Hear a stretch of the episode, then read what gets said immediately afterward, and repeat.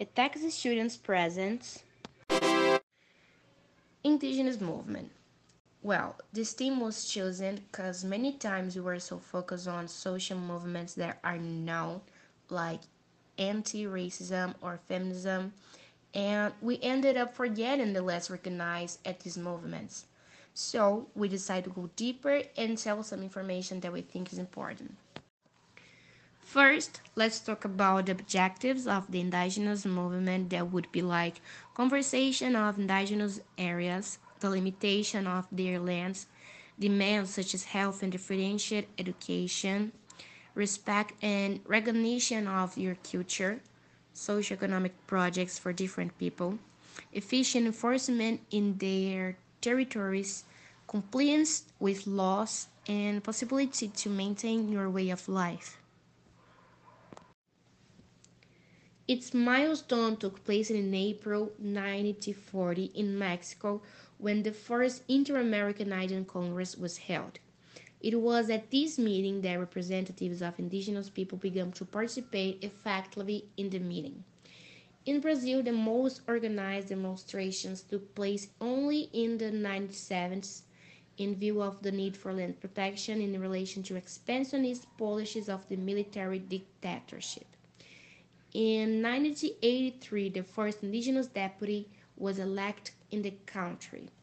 In the following years, the indigenous people were present in the National Congress and in politics in general, organizing protests and creating autonomous groups of demands. In 2002, the APIB articulation of the indigenous peoples of Brazil was created as a way to unite the needs of the people in general in a single voice. Supporting laws. Fundação Nacional do Índio is the official indigenous body of the Brazilian state. It was created by Law 5.371 on December May 1967. With the 1988 Constituent, the right to its own country, the procedural right, and the right to occupied lands are now guaranteed. The Union must be then ensure compliance with the laws of the Indians. Article 231 states that it recognizes the Indians and their social organization, customs, language, beliefs, and etc. It further states that the Union must protect and respect its assets. Currently, the Indians are suffering a lot from the COVID 19 pandemic because there are about 81,000 Indians in a situation of critical vulnerability in Brazil, which may have a high level of lethality among their people as they don't have the same facilities for medical assistance as the city people. Remembering that they are the guardians of the forest and are at the forefront of protecting the Amazon, and more than ever, they need our support. Many people risk their lives daily to protect the forests. In Brazilian Amazon, 180 indigenous people have been at the forefront of this resistance for centuries, which doesn't appear in the newspapers.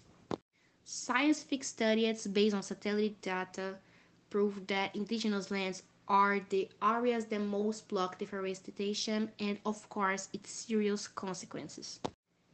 In recent years, initiatives by the ruralist band in the National Congress, combined with promises and actions by the new Brazilian government, have simulated an increase in deforestation, invasions, in indigenous lands in areas of environmental protection and violence against indigenous people and traditional communities. So, we conclude with this animation that the indigenous movement should have much more visibility and respect since they were before the arrival discovered of Brazil by Pedro Álvares Cabral, so they should have greater security and stability in our country. Our country.